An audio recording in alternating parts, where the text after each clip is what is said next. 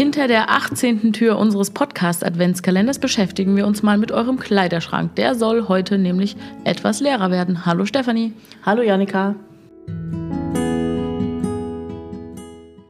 Hast du jede Menge Sachen im Kleiderschrank, die du nicht anziehst oder bist du da sehr clean? Oh, ich denke, da bin ich sehr, sehr clean, weil äh, ich immer wieder ausmiste. Ich kenne das ja ganz gut. Ich mache es nicht nur zu Weihnachten. Mir ist das dann eben auch ganz wichtig. Und äh, ich bin sehr darauf bedacht, dass im Kleiderschrank zum Beispiel keine Sachen sind, die man länger als ein halbes oder ein Jahr nicht mehr getragen hat, jetzt egal von den, äh, von den Jahreszeiten natürlich unabhängig auch, äh, zu sagen, das brauche ich nicht mehr, das passt mir nicht mehr, das gefällt mir nicht mehr, ist nicht mehr mein Stil, ist nicht mehr das Material, was mir passt oder gefällt. Und dann ist es ganz gut, die Sachen auch wirklich weiterzugeben, weil ich denke mal, ein voller Kleiderschrank ist nicht unbedingt angenehm. Und dann kommt aber so diese Herausforderung, dass man sagt, okay, jetzt ist die Hälfte noch übrig vom Schrank, jetzt gucke ich noch mal genauer hin was kann ich denn jetzt von dieser Hälfte auch noch weitergeben oder nochmal jemand anders zugutekommen lassen, der sich vielleicht darüber freut. Und das ist jetzt so diese Kunst und die Kür wahrscheinlich, die ich mir so für Weihnachten vorstelle. Wenn man dann aussortiert hat, noch zu sagen, so, jetzt bleiben vielleicht nur noch ein paar Teile übrig, die mir ganz besonders am Herzen liegen. Und vielleicht gebe ich ja sogar davon auch noch was weg, weil ich merke, ich kann eh immer nur einen Teil anziehen. Und ich brauche gar nicht so viel. Und vielleicht freut sich tatsächlich jemand anders noch drüber. Es gibt ja verschiedene Varianten, es dann wegzugeben. Aber ich finde das ganz gut, wenn man sich da mal innerlich ein bisschen klärt. So. Ja, ich habe ähm, mir selbst immer so ein Limit gesetzt. Also ich habe zum Beispiel eine Kommode, in, den, in der habe ich alle meine Schuhe drin. Und jetzt muss ich gestehen, dass ich mein eigenes Limit gebrochen habe.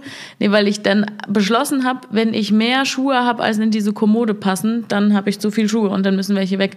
Jetzt habe ich beschlossen, dass so diese Stiefeletten, die können halt schon draußen stehen. Ne? Die nehmen sehr viel Platz in der Kommode. Es gibt eine zweite Kommode. Ja, bald gibt es eine zweite Kommode. Nein, aber daran merke ich zumindest mal, warte mal, irgendwie ist es schon wieder mehr geworden, als du eigentlich wolltest. Bei den Schuhen ist es mir ganz wichtig, dass ich wirklich nur Schuhe habe, die ich auch trage. Also sobald ich die nicht mehr trage, tue ich die weg.